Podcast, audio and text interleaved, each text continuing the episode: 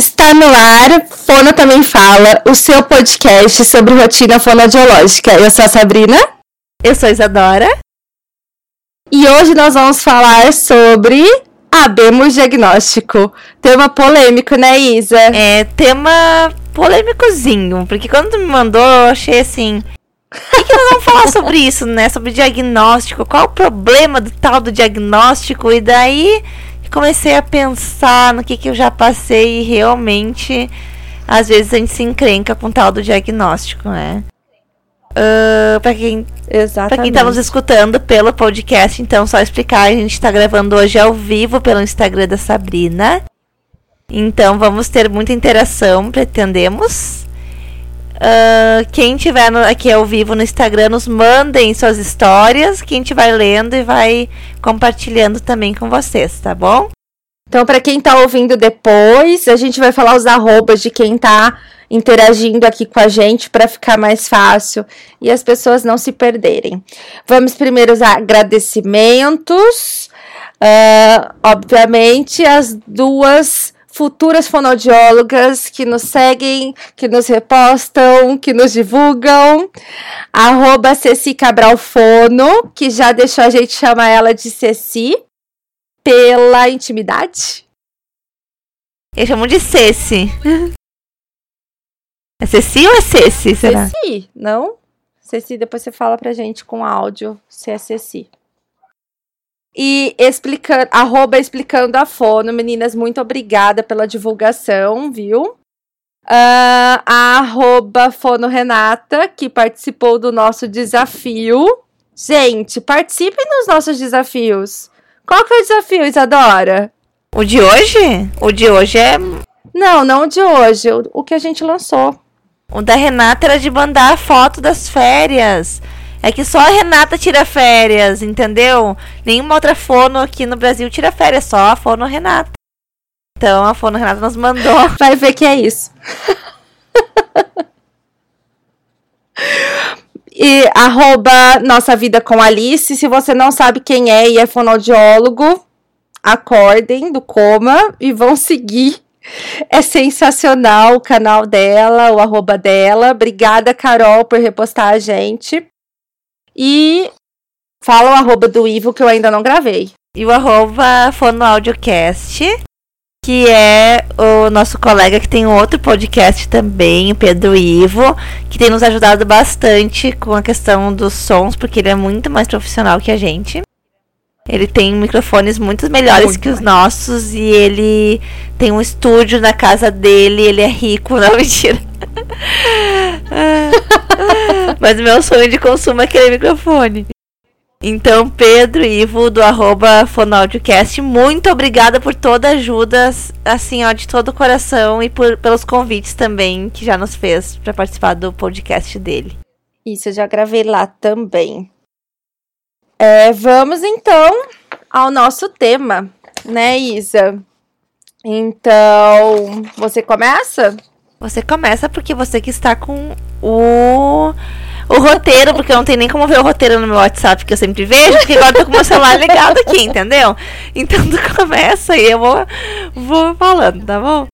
Ó, o que, por que, que a gente pediu esse tema, né? E por que, que eu acho importante esse tema? Eu recebo muitos pais, Isa, não sei se acontece aí com você, que chegam e às vezes fizeram, né, é, terapia por muito tempo e não tem um diagnóstico, né? Então eu ouço relatos de amigas que têm medo de fechar diagnóstico. E eu acho extremamente importante isso, né? Para diversos fins. Uh, não que o diagnóstico seja um fim, eu acho que ele é o começo, mas eu acho bastante importante. E a gente recebe aí algumas particularidades, né, na vida fonoaudiológica, que são diagnósticos que não pertencem à fono, que são diagnósticos que a gente não poderia dar, são diagnósticos muitas vezes errados. Uh, então, acho que tem bastante coisa para falar sobre isso. A gente também quer saber de vocês como que é por aí. Isso acontece com você de receber pacientes que já fizeram fono por um tempo sem nenhum diagnóstico? Acontece e acontece de eu ficar muito tempo sem diagnóstico também, tá? Não vou dizer que eu sou a melhor fono do mundo e que eu avalio o paciente e que fechando a avaliação eu tenho diagnóstico. Às vezes a gente realmente não consegue, né? Mas eu acho que a questão toda é a gente tá sempre uh, pesquisando e avaliando esse paciente, fazendo outras avaliações até a gente conseguir fechar esse diagnóstico. A gente não pode desistir e nem ter medo do diagnóstico, né? Que eu vejo, que nem a Sabrina falou, muitas fonos têm medo de dar um diagnóstico. Ainda mais quando é um diagnóstico assim. Uh, que existe muito mito por trás, ou que existe um. Por exemplo, o autismo. É um diagnóstico super difícil. Não somos nós quem damos, mas a gente tá junto da equipe que, que auxilia nesse diagnóstico, encaminha para neuro e tudo mais. Falar que a gente imagina que uma criança tem autismo é assim, uau, não posso, como que eu vou falar que eu vou pesquisar se a criança tem, né? Então eu vejo muito disso, muitas fonos que têm medo e às vezes uh, tem uma história muito boa que uma professora minha me contou na faculdade que uma fono estava com um paciente autista e ela tinha certeza que ele era autista. E assim, ele era autista clássico, não tinha assim o que falar, sabe? Só que ela esqueceu de comunicar isso para a mãe. Ela nunca chamou a família para uma conversa para dizer, bom, seu filho tem isso ou vamos encaminhar para o neuro porque tudo indica que tenha isso. E um dia a mãe falou assim para ela: Foram tá demorando tanto para ele desenvolver a linguagem. E ela falou: Sim, mas é por causa da, do autismo dele, né? E a mãe: Oi? Que situação. Aff. Ela esqueceu de comunicar à mãe que o filho era autista. Ela estava tratando a criança Meu há meses. Deus. E com a certeza de que ele era autista, e ela esqueceu de fazer essa conversa com a família. É, isso é uma história que eu ouvi, não sei se é verdade, mas acredito. Porque assim, a gente precisa uh, dar uma devolutiva para os pais, né? E eu sempre falo que a gente tem que deixar muito claro os objetivos para os pais. Os pais têm que saber o que, que a gente está trabalhando, quais são os objetivos com aquela criança. Meu Deus, sumiu tudo aqui. Enfim, a gente precisa dar esses objetivos para esses pais, esses objetivos precisam ficar claros para que eles possam acompanhar de maneira bem clara a evolução da criança. E só lembrando que a gente dá diagnósticos fonodiológicos que vão associar e ajudar o diagnóstico de outros transtornos, como o autismo. Aqui o Luizotti, underline, perguntou se um diagnóstico, mesmo que não preciso, não ajuda a elucidar o caminho correto. Luiz, eu vou falar por mim, eu acho que sim. Né? Eu acho que hipóteses diagnósticas são melhores do que nenhuma hipótese diagnóstica, porque muitas vezes é, a terapia muda, né? Então você precisa realmente saber mais ou menos o que está desenvolvendo ali para você conseguir planejar o seu atendimento de forma adequada. O que, que você acha disso, Isa? Eu tô tentando entender bem a pergunta do Luiz, tá? Uh, vamos ver. O recebimento do diagnóstico para alguns pais não é apenas a resolução da pesquisa? Não entendi bem, na verdade. É, essa pergunta também não entendi, Luiz. Eu li a primeira. Ah, ele mandou outra. Uhum. Um diagnóstico mesmo que não precisa, não ajuda a elucidar. Sim, com certeza, concordo com a Sabina. A gente muitas vezes uh, tem assim uma nuvem de possíveis diagnósticos que vão na mesma direção e a gente não sabe exatamente qual é o diagnóstico, mas tendo essa ideia do que que pode estar acontecendo, se é neurológico, se é miofuncional, enfim, a gente tem como saber que caminho seguir, né? Não é assim, não sei nada dessa criança, né? E assim, não sei se você recebe muito, Isa, mas eu recebo muita criança pititica, sabe? E às vezes a criança pititica não fala. E aí a gente não sabe exatamente ainda o porquê que essa criança não fala, né? Se ela vai desenvolver um atraso de fala simples, se vai ser uma questão de planejamento de fala, se vai ser um transtorno global do desenvolvimento. Então a gente precisa esperar um tempo para conseguir falar o que, que provavelmente vai se desenvolver ali. Você recebe esse tipo de questão? Muito, muito, muito. E o que eu faço sempre é assim: chegou uma criança que não tá falando, eu boto na mesa para os pais as possibilidades. Né? Bom, uma criança que não fala, o que, que pode ser? É, pode ser isso, pode ser isso, pode ser isso, pode ser isso. E os próprios pais muitas vezes estão me ajudando já a arriscar algumas possibilidades da lista, né? Naquela primeira conversa. Então a criança está falando, pode ser auditivo.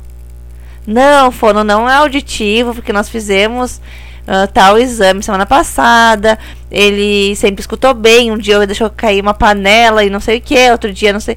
Então, tá, riscamos a questão auditiva. Tá, pode ser uh, um problema, uh, questão de interação com a criança, pouco estimulada.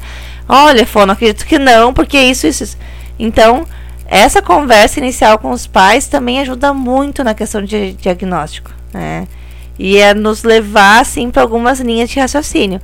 Claro que a gente não consegue uh, fechar logo esse diagnóstico, mas a gente já sabe o que não é, que já é um meio caminho O que é bastante importante, né? É, saber o que não é também faz parte do diagnóstico, né? Então, assim, Isa, o que, que você acha que funciona ou que não funciona? Na questão de dar diagnósticos, não funciona diagnóstico da noite pro dia. Tá? Então, tem mães que me ligam às vezes, ah, fono, preciso de um CID. Quando fala a palavra CID, eu já vejo que é bomba, porque a mãe nunca quer um CID, a mãe, mãe que é mãe quer um diagnóstico, não quer um CID, né? Quando ela quer um CID, quando ela, ela quer um código ali, né? Uh, eu já sei que é por questão, alguma questão judicial, pedir algum benefício, pedir alguma coisa e essa mãe vai me infernizar a vida até eu conseguir um CID que ela precisa para amanhã, né? E isso para mim não funciona. Então assim, fono, o fulaninho precisa de professor auxiliar. Olha, acredito que sim, ele tem algum problema, a gente não sabe o diagnóstico ainda, mas ele é uma criança que precisa de um professor auxiliar. Ah, tá, mas ainda precisa de um CID. Isso acontece bastante aqui também. E aí? E daí você dá um CID? Depende, Isa. Assim, eu acho que tudo. A gente precisa fazer, obviamente, sempre uma avaliação, né? A depender da avaliação, a gente consegue, né? Colocar um CID, a depender da avaliação, não. Né? Então, assim, depende muito do caso, depende muito da família. É...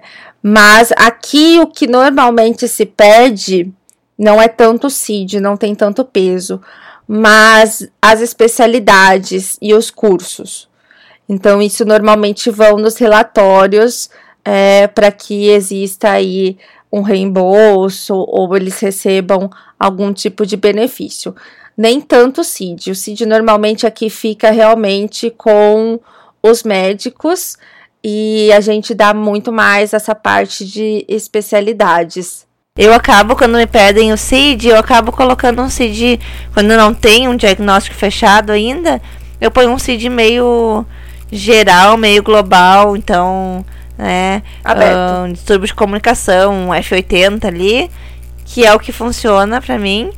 E assim, eu falo para os pais, isso aqui é um CID que eu estou colocando, que ele é bem geralzão. É um dizendo que seu filho não está se comunicando bem. Isso que esse Cid está falando, o porquê disso, né? Isso, exato. Uh, então é só por uma questão de ajudar ali no que eles precisam para solicitar alguma questão de escola ou alguma até às vezes alguma compra que daí tem algum desconto se tem algum algum CID, alguma coisa nesse sentido. Uhum. Tô ansiosa aí pelo, pela atualização do CID. Vai ter muito mais, eu acho, especificidade pra gente, né? Porque hoje a gente acaba ficando com poucas opções mesmo de fechar esses diagnósticos com o CID. Uh, o Luiz Otti, underline, perguntou o quanto da atitude dos pais podem atrapalhar o desenvolvimento da criança. Luiz, eu acho que os pais nunca atrapalham o desenvolvimento da criança. Eu acho que às vezes falta um pouco de informação, é, falta um pouco de manejo, né? Mas é, eu não vejo como atrapalhar. O que, que você acha, Isa? Eu, essa pergunta, acho que ele perguntou porque a gente falou em alguma questão de uh, que uma das opções de diagnóstico seria uma falta de estimulação. Acho que foi dessa linha que tu pensou, Luiz. Uh, então, tem pais que precisam de um, de um auxílio e a gente está aí para isso também. Uhum. Muitas vezes minhas terapias são com os pais e não com as crianças. Mas a palavra atrapalhar eu acho um pouco forte, né? Ai, é, a mãe tá atrapalhando o desenvolvimento da criança. Não, se não fosse a mãe ou o pai, a criança nem existia, né? Então. Uh... Exato. Pais são sempre parceiros, né? A gente vai relatar aqui alguns casos, porque é interessante uh, para os profissionais ouvirem da gente que isso também acontece com a gente. Mas eu acho que é sempre uma parceria, que senão o negócio não funciona. Mas né? esse tipo de, de diagnóstico de conversa é bem difícil também, entrando aí no, no tema da conversa, porque às vezes é uma criança que aparentemente não tem nada, que é uma questão de estimulação mesmo. E daí a mãe fala assim: Mas eu passo o dia inteiro com ele em casa. E a gente vê que é uma mãe que passa o dia inteiro em casa, mas que deixa a criança num canto ali, só nas telas, só no celular. E daí eu, como fono, tenho que explicar para essa mãe, de uma forma acolhedora, que o problema está em como ela está passando com essa criança em casa, que ela precisaria estimular mais, ou colocar numa escolinha, ou colocar, pedir alguma ajuda para alguém, né? Que às vezes a mãe também não tem condições de estimular a criança. A mãe está fazendo todas as tarefas de casa e realmente fica impossível de ser a mãe perfeita, né? E essa conversa desse diagnóstico, que era para ser mais tranquilo, né? Ah, é só uma falta de estimulação, às vezes é bem difícil por a gente ter que botar um dedo numa ferida, né? Então, os pais se sentem muito culpados nesse sentido. Aqui não quer me obedecer. Ó, a arroba Beatriz Terapeuta comentou: na fono, como nas terapias, é muito importante esse olhar de eliminar as hipóteses diagnósticas, respeitando. Ele tá fugindo aqui toda hora. é que é muita gente falando, daí vai. Daí vai sumindo, mas normalmente ele para. Respeitando o tempo de intervenção Pesquisa dentro de um atendimento aberto entre os outros terapeutas, exato. Aqui a gente faz muita troca. Agora a Isa tá no andar só dela, que também vai ter bastante gente trabalhando junto, fazendo trocas, né, Isa? Sim, pra quem não tá entendendo, eu me mudei de consultório essa semana e agora a gente tem um andar num prédio com vários atendimentos de psicólogos, de fono, porque antes era cada uma num andar, a gente se falava, mas não era porta com porta. E agora acho que esses diagnósticos também vão facilitar é, bastante. Uh, inclusive hoje a gente ainda estava no meio de uma mudança e uma mãe de um paciente meu que também uh, vai na psicóloga nos encontrou nós duas no corredor, já é fono, psico, venham aqui. A gente já conseguiu fazer uma reunião no meio do corredor ali com aquela mãe, que são as coisas que nos possibilitam quando a gente está no ambiente, todo mundo junto, né? E ajuda muito nos diagnósticos, porque às vezes a gente não percebe algumas coisas e que aquele outro profissional tem um olhar que a gente deveria ter tido, mas a gente não teve, porque né, às vezes coisas fogem e que super fazem sentido pro diagnóstico de fono, por exemplo. Então, uma psicóloga percebeu uma coisa na terapia, a psicóloga percebeu alguma coisa na terapia e que tem a ver com o diagnóstico. Eu vivo enchendo o saco do povo. Isso é muito importante. Fala, gente, repara se trocou vogal. Repara se falou tal coisa. Às vezes ela tá, tá atendendo junto. Eu ouvi um tá, foi um tá mesmo, não tô ficando louca. Porque tem aquela coisa também assim, né? Tá na fono, o que, que a mãe fala quando vai levar a criança na fono a primeira vez? Gente, a gente tá falando criança porque nós atendemos crianças. Vocês podem fa uh, falar sobre diagnósticos de outras áreas também, tá? Do adulto, do idoso, enfim. A mãe fala o que é pra criança? Filho, nós vamos lá numa médica que não tem pique. Ela não faz pique, ela não dá remédio, não precisa ter medo. Ela só vai cuidar como que você está falando, tá? É para aprender a falar. E daí a criança chega na avaliação e não fala do jeito que ela sempre fala em casa, porque ela foi avisada por esses pais que eu vou estar tá cuidando da fala dela. Então ela fala, né? Uh, a questão do R, né? Peguei esses dias o, o R em encontro consonantal. A criança falou: A minha mãe disse que eu não sei falar bruxa. Daí eu. A, a gente viu que tava forçando para falar, aquilo não era a fala da criança. E daí ela vai na outra profissional ali, na psicóloga, e fala do jeito que ela sempre fala, porque ela não tá sendo avaliada. E daí a outra profissional consegue ver alguma coisa, né? Exato. Ô, Isa, os meus são comida, né? A mãe chega, nossa, não come nada, né? Aí chega na avaliação da minha sala, come. Aí as mães sempre falam, ah lá, faz eu passar vergonha. Porque não come nada em casa e aqui vai comer. Mas aí ela vai ali na sala da, da outra. Mas ele vai na sala da outra que não é a tia que olha pra comida, que é a tia que olha pra outra coisa.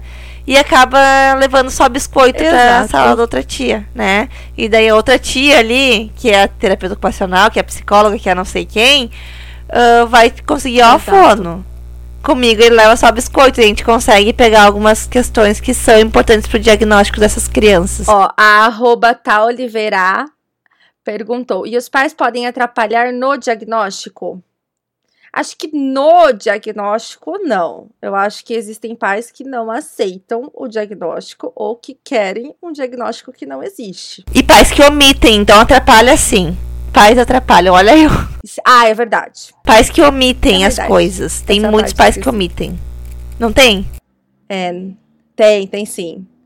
Ah, eu, tô, eu tive um caso interessante em que a mãe falou para mim que a criança era a termo, não, a termo não, pré-termo, e que influ, isso influencia bastante nas questões alimentares, tá?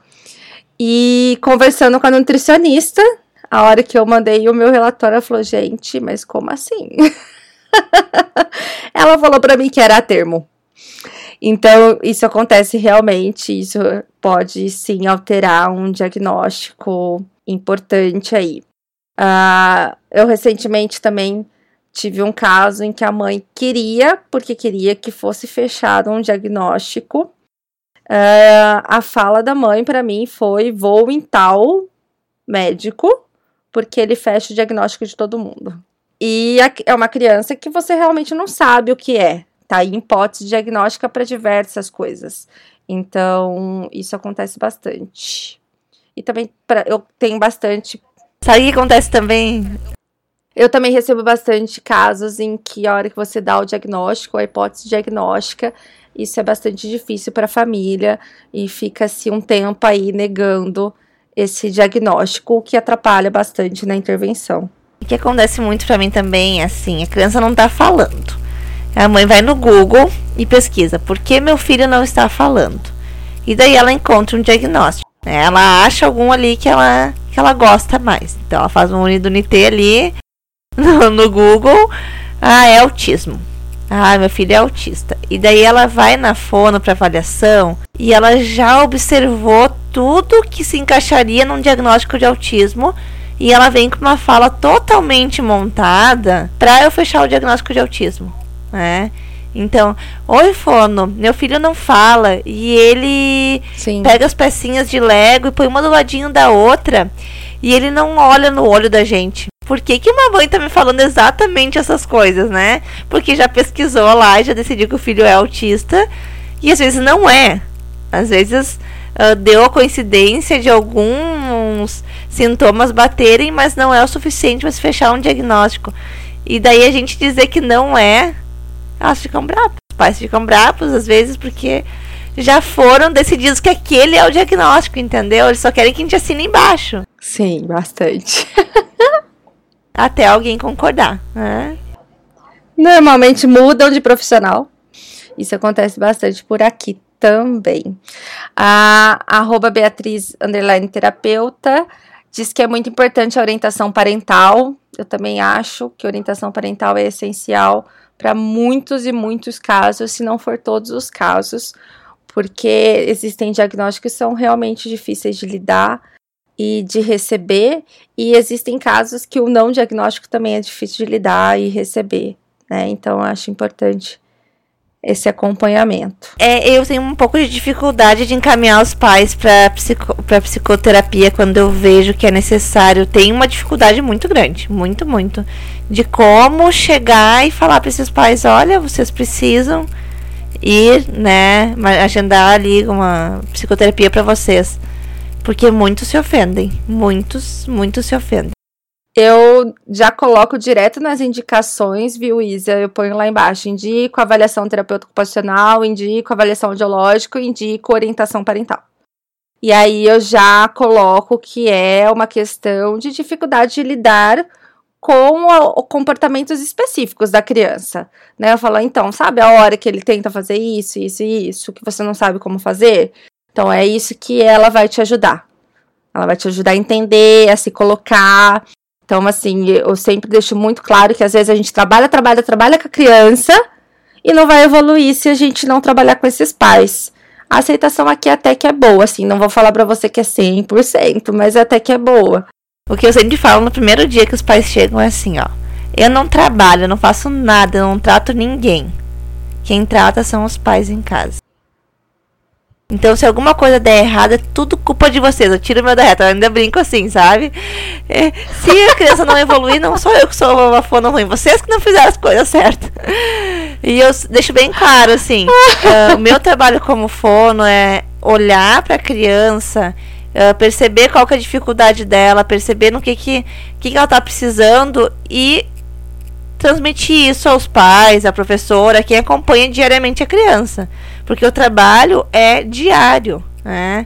Então esses pais têm que uh, estar entendendo o diagnóstico, a hipótese diagnóstica, entendendo o que está sendo trabalhado com a criança, uh, porque senão realmente não dá certo. E não é ali uh, uma hora de terapia de fono na semana que vai resolver nenhum problema, nem o mais simples de todos, né? Hum. Então, uma coisa legal também que arroba Fernanda Sampaio Psi falou, tá?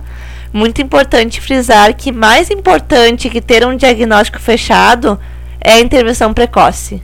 Né? A ansiedade dos pais pode prejudicar a evolução positiva do caso. Então, assim, não temos diagnóstico, mas temos tratamento. Né? Não fechamos o diagnóstico, mas já uh, começar com a intervenção precoce, uh, o quanto antes essa criança uh, for estimulada, mesmo a gente não sabendo exatamente o diagnóstico, uh, melhor para a criança. Então, às vezes os pais querem ficar esperando fechar diagnóstico, esperando fechar diagnóstico, e quando vê já, já foi tarde demais, né? É, eu tenho um caso em que os pais queriam, porque queriam tirar a dúvida se a criança era ou não, estava ou não dentro do transtorno do espectro autista. E aí eu falei: olha, quiser ir, pode ir, te indico neuro tal, mas eu já te adianto que ele vai falar que, independente de qualquer coisa, precisa de estimulação. É batata, né? Mas acho que estimulação precoce, intervenção é um, um tempo inteiro aí para um outro podcast, não só para esse podcast. Uh, tem mais alguém que comentou aqui, deixa eu achar arroba Beatriz Terapeuta. Existe também um boicote inconsciente dos pais por dificuldades de aceitação e de mudar, de mudança de funcionamento da família. Sim, a gente tem muitos casos em que a gente dá o diagnóstico e esse diagnóstico não é aceito pelos pais. Ah, a gente colocou aqui também. Ah, tem mais um comentário. Arroba RSSULUS. Temos boicote também dos médicos. Sim. Que seguram o diagnóstico até o paciente estar com 5 anos, atrasando todo o desenvolvimento que pode ser trabalhado em terapia. Olha, quando eu recebo esse tipo de coisa, eu mando um e-mail, eu ligo, eu mando WhatsApp, mando sinal de fumaça para esse médico para que ele me diga o porquê disso. E eu sempre falo para os pais: é, se fosse o filho dele, ele esperaria? Né? Então, assim, a gente precisa derrubar realmente essa questão de que diagnóstico é uma coisa que a gente pode esperar ou que a gente pode. Uh, sei lá, né? Enfim, se resolver sozinho. Então é importante isso também. Mas acho que isso vai muito também dos profissionais, viu? Fico bem brava, assim, quando eu, recebo algumas questões, Isa, que até os fonoaudiólogos mandam para casa e não atendem antes dos três anos. Não sei se acontece isso com você também. Acontece muito, inclusive alguns profissionais que dizem para não levar na fono, né, antes dos três anos, antes dos quatro, antes dos cinco. Isso é um problema, né? Gente, eu só tô tentando reconectar aqui, tá? Quem tá ouvindo o podcast, eu, eu caí do, do Instagram que tô reconectando, tá? Mas vai dar tudo certo. Uh, arroba Fernanda Sampaio, sensacional, meninas, parabéns, vocês são demais, obrigada. Você não vale, porque você trabalha comigo. uh, aqui, eu tenho que aceitar novamente. E Xisa, apareceu várias coisas aqui para mim. Adicionar. Vamos ver se agora dá certo. Ah, acho que a Isa vai voltar pra live. Gente, quem tá ouvindo, a gente tá online. E deu certo. Voltei. então, o que eu tava comentando, que acho que só a Sabrina viu, é que muitas vezes esse diagnóstico não é fechado cedo, porque alguns médicos uh, e outros profissionais, enfim, não só a classe médica, uh, fala que a fono só fecha diagnóstico a partir dos 3, 4, 5. Né? Tem esse mito de que fono não fecha diagnóstico cedo, mas tem muito diagnóstico que a gente consegue fechar, inclusive de deficiência auditiva. Né? Então, eu tive um paciente que não falava e os pais esperaram até os 3, 4 anos, porque era o momento de levar na fono. E daí, com 4 anos, foi descoberta uma perda auditiva. É uma criança que com um aninho já poderia ter detectado isso. Então, uh, por mais que a gente ache que não vai fechar um diagnóstico cedo, a gente vai sempre, sempre, sempre avaliando o quanto antes para a gente conseguir fechar esse diagnóstico, né? Uh, e acontece muito. Acontece bastante. Ó, o Fonoaudiocast. Oi, Ivo. Que bom que você tá aqui. Colocou que diagnóstico médico e diagnóstico fonoaudiológico são diferentes. Menino, você acertou aqui, ó. Nosso próximo tópico: diagnóstico fonoaudiológicos e diagnósticos de problema de base. Isso acho que as pessoas confundem muito, né, Isadora? Então, assim, muita gente aí fechando diagnóstico de transtorno global do desenvolvimento, sendo que atende, não atende o global do desenvolvimento. A gente atende só a questão da fala, mas eu vou dizer que o meu diagnóstico é global, entendeu? Vou dar um diagnóstico global, porque eu já vi ali que ele não tá caminhando muito bem, que ele não tá. Então eu vou dizer que é global. A fono não avalia isso, né? A gente não pode dar um diagnóstico de uma coisa que a gente não está apta a avaliar, por mais que a gente tenha um olhar, né? E, de novo, o exemplo do autismo, por mais que a criança chegue no meu consultório e eu veja, hum, é autista, eu não posso dar esse diagnóstico. Né? Eu posso dar o diagnóstico de um transtorno de linguagem, né? de um distúrbio de linguagem, de um atraso de linguagem, mas o diagnóstico do autismo não sou eu quem dou, dou encaminhamento. Né? Correlacionado ao quadro, né? A nossa atividade alimentar, não sei se acontece muito isso, Sabrina, de ter outros diagnósticos.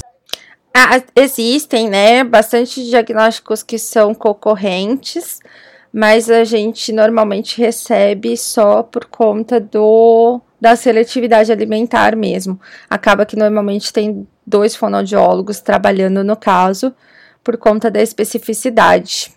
Mas eu acho que acontece não só com autismo, viu, gente? É, o relato da TO que trabalha comigo foi que na escola do filho Uh, elas estão contratando agora fono. E uma das mães falou: Ah, porque minha filha estava indo na fono, mas ela não escreve.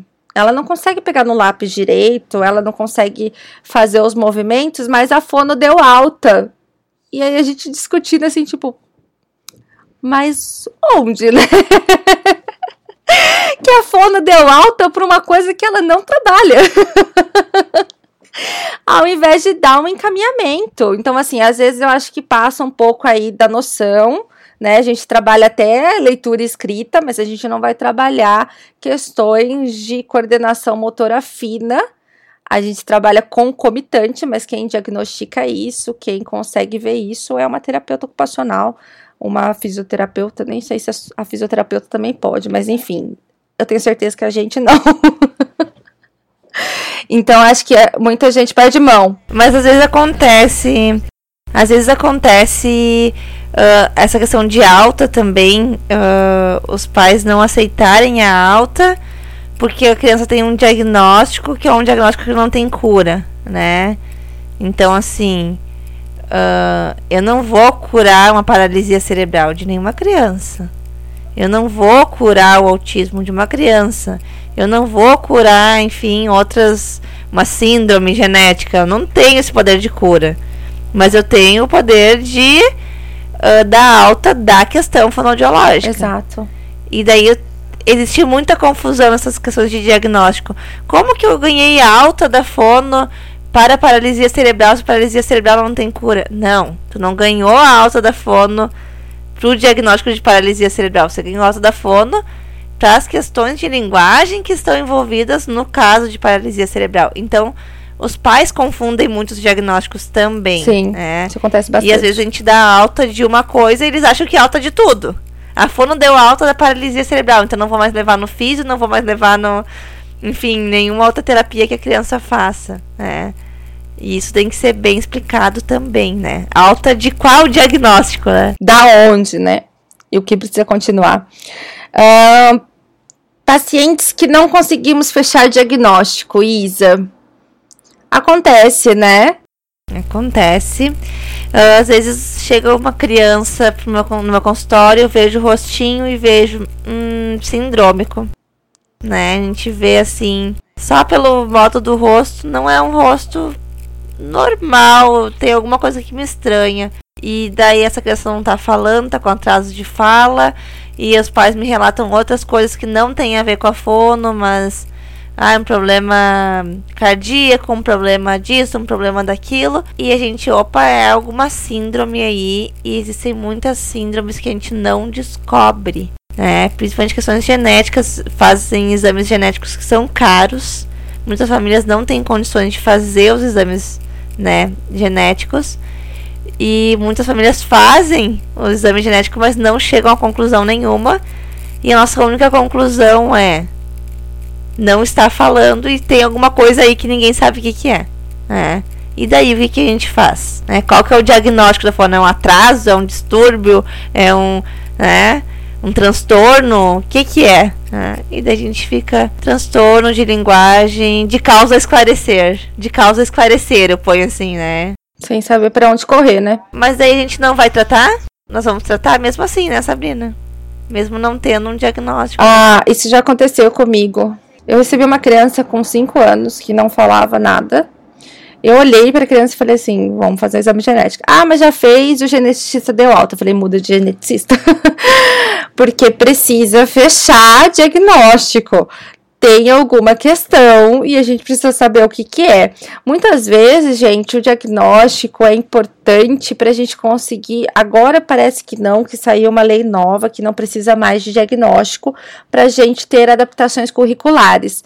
Mas escola é um trem que precisa normalmente ter diagnóstico para a gente conseguir adaptação curricular, adaptação de material, às vezes adaptação para prova. Então, às vezes a gente precisa desse diagnóstico, né, para a gente conseguir certas coisas. E foi um caso que foi pesquisado a fundo e foi descoberto uma síndrome extremamente rara, só tem dois casos no mundo.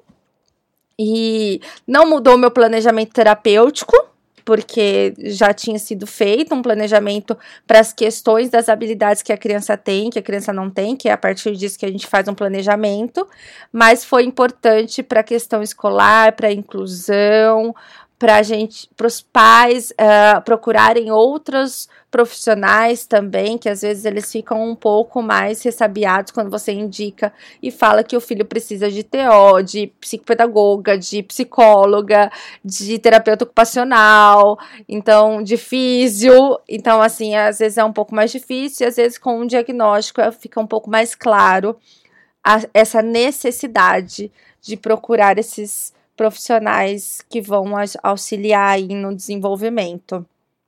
E acho que é o último que eu tenho aqui, Isa, é a, mu é mudança de diagnóstico. Muda. Já aconteceu com você? Já, já aconteceu. De eu dar um diagnóstico e daqui a pouco o neurologista descobriu uma outra coisa, ou a física descobriu outra coisa.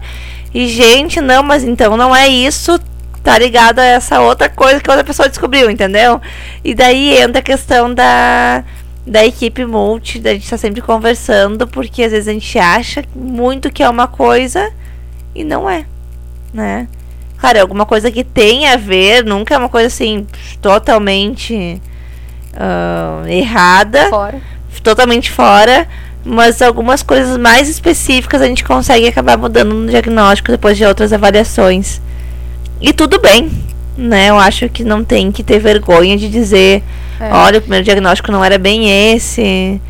A minha avó teve passando mal esses tempos, foi pro hospital, fizeram um monte de exame e falaram que ela teve um AVC.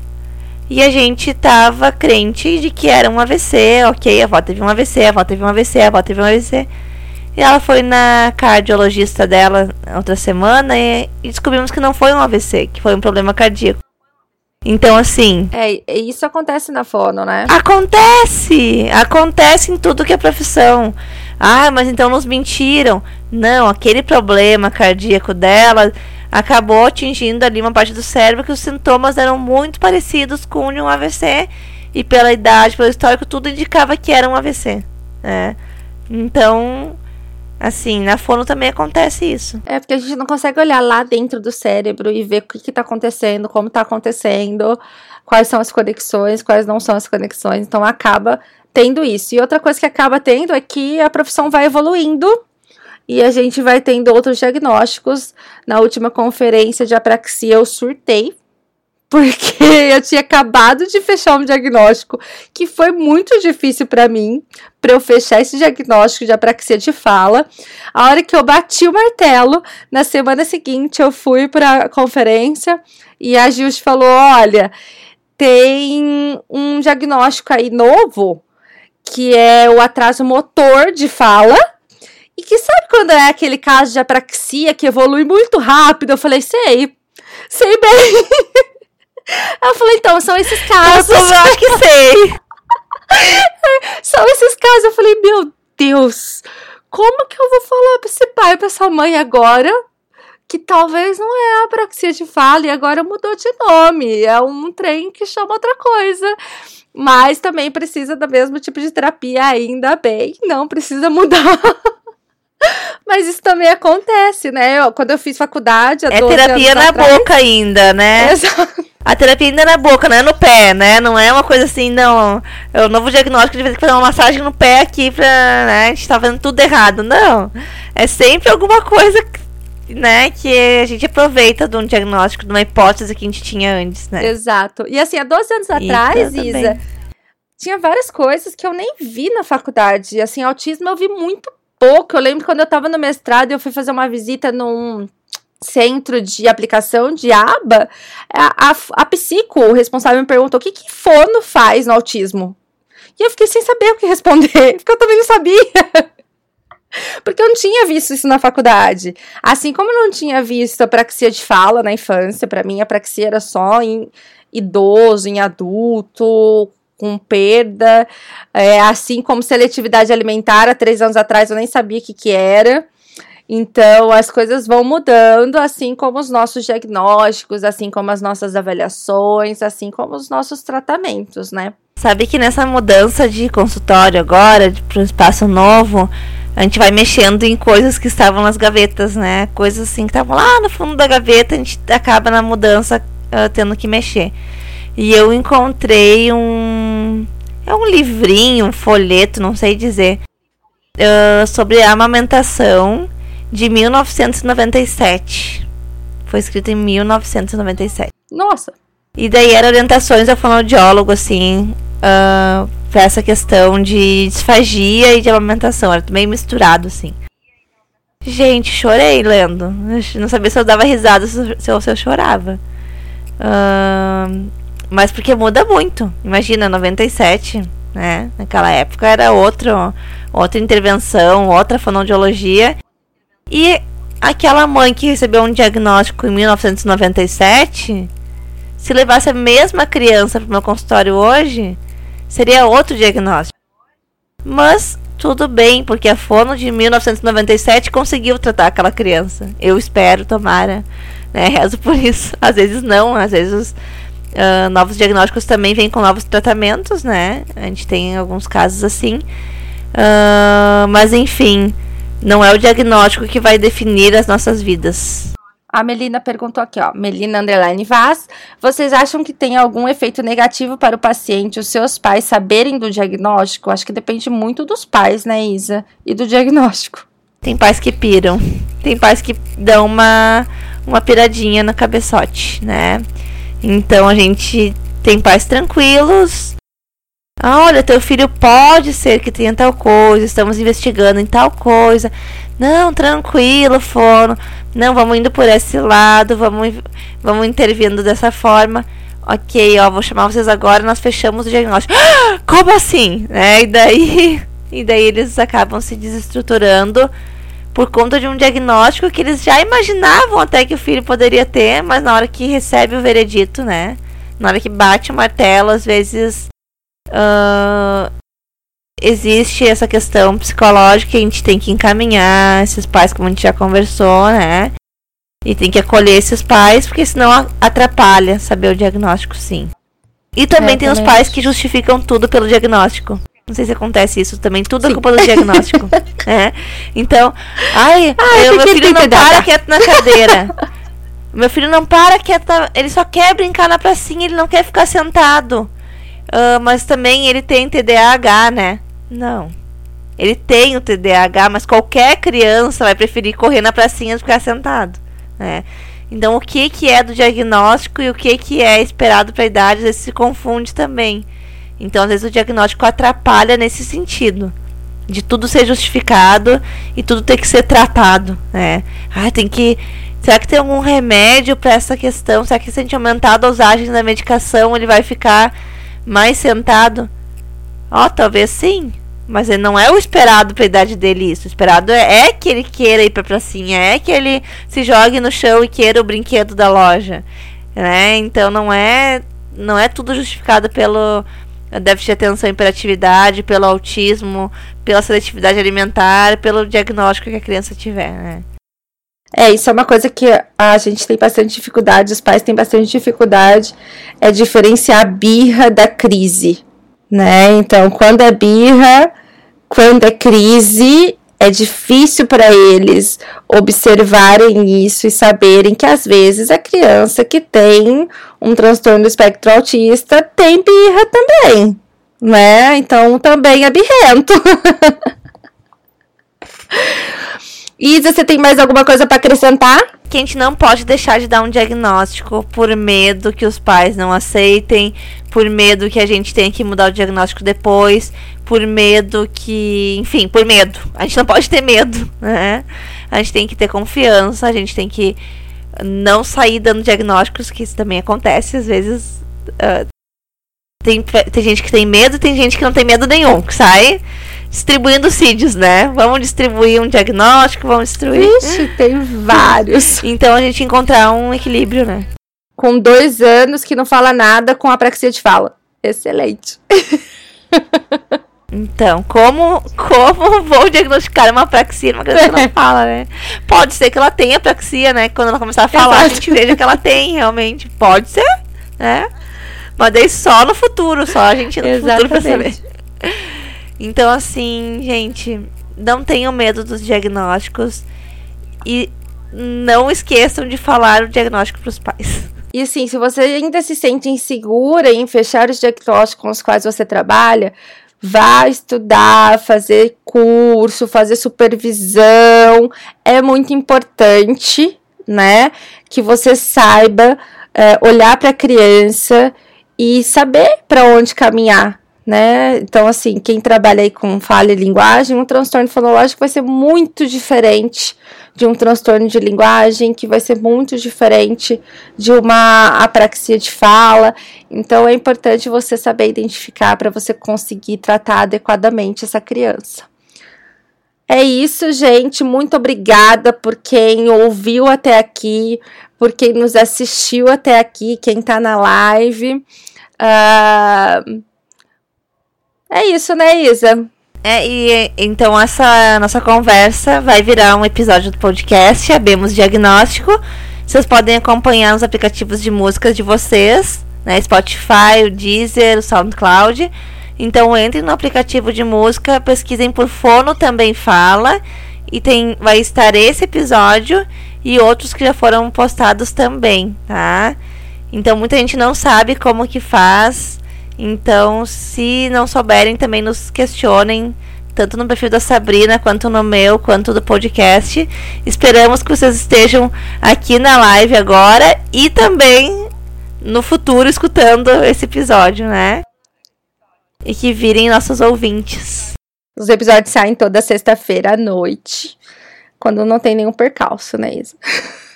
É, é. é pra sair toda sexta-feira à noite. Às vezes atrasa um pouco, às vezes não Atrasa muito, tipo, não acontece. Uma vez não aconteceu, tá? Parei de contar isso aí. Mas enfim. Uh, acredito que se tudo deu certo, sexta-feira agora, esse episódio já esteja no ar para vocês.